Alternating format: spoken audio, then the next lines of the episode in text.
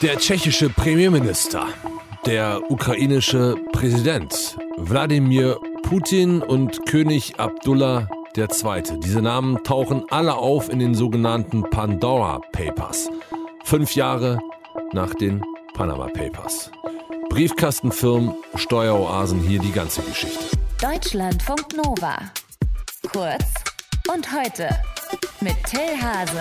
Fünf Jahre ist es her, da hat die Veröffentlichung der Panama Papers weltweit für einiges an Aufsehen gesorgt. Das waren damals vertrauliche Daten aus Steueroasen und die haben die Geschäfte von hunderten PolitikerInnen offengelegt, die die abgewickelt hatten über Briefkastenfirmen und natürlich eigentlich geheim bleiben sollten, wie das so ist bei Briefkastenfirmen. Jetzt hat das internationale Konsortium investigativer Journalisten neues Datenleak öffentlich gemacht unter dem Namen Pandora Papers. Wieder geht es um heimliche Geschäfte in Steueroasen und wieder mal sind auch wohl eine ganze Menge prominenter Menschen in die ganze Sache verstrickt. Jakob Vogel aus den Deutschlandfunk Nova Nachrichten weiß mehr. Erzähl uns vielleicht erstmal, worum geht es genau bei diesen Pandora Papers? Also es handelt sich um ein riesiges Datenpaket von 14 Finanzdienstleistern, die vor allem in Steueroasen tätig sind. Es geht um fast 12 Millionen einzelne Dokumente. Also mehr als die Hälfte davon sind PDFs oder Textdokumente. Ein ganz großer Teil sind Fotos, viele Mails sind dabei und Excel und andere Dateien. Und dieses Datenpaket ist dem internationalen Journalistenkonsortium zugespielt worden.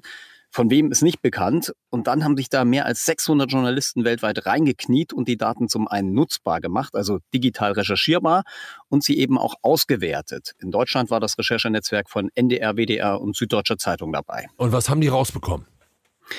Kurz gesagt, dass es auch fünf Jahre nach den Panama Papers noch ziemlich angesagt ist, sein Geld in Steueroasen zu verstecken, beziehungsweise Vermögenswerte über Briefkastenfirmen zu verschleiern. Und besonders beliebt ist das den Daten zufolge bei den Milliardären dieser Welt. 130 davon tauchen in den Daten auf, aber eben auch bei Politikern, teils Leute, die gerade noch in Amt und Würden sind und die das ein oder andere Geschäft offenbar lieber vor der Öffentlichkeit verstecken wollten. Und wen von denen könnten wir kennen? Zum Beispiel den amtierenden tschechischen Premier Andrzej Babiš. Der soll sich den Pandora Papers zufolge über mehrere Briefkastenfirmen ein hübsches Chateau in Frankreich gekauft haben für 15 Millionen Euro.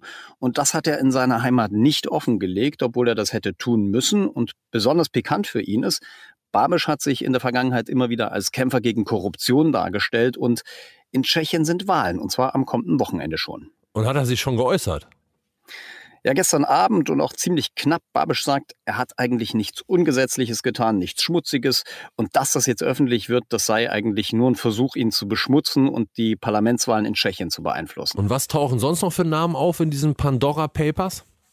Also prominent dabei ist auch Volodymyr Zelensky, das ist der ukrainische Präsident, früher mal Schauspieler und Kabarettist gewesen und in dieser Rolle auch immer jemand gewesen, der die Oligarchen seines Landes für ihre heimlichen und teilweise auch schmutzigen Finanzgeschäfte an den Pranger gestellt hat. Und jetzt zeigen die Daten, Geschäfte über Briefkastenfirmen hat er selbst auch gemacht. Und er hat womöglich auch von einem gigantischen Betrug in der Ukraine profitiert. Und ansonsten taucht mal wieder das Umfeld vom russischen Präsidenten Wladimir Putin auf und auch der jordanische König Abdullah II. Insgesamt legen die Pandora Papers geheime Geschäfte von mindestens 35 aktuell amtierenden oder eben früheren Staatslenkern auf.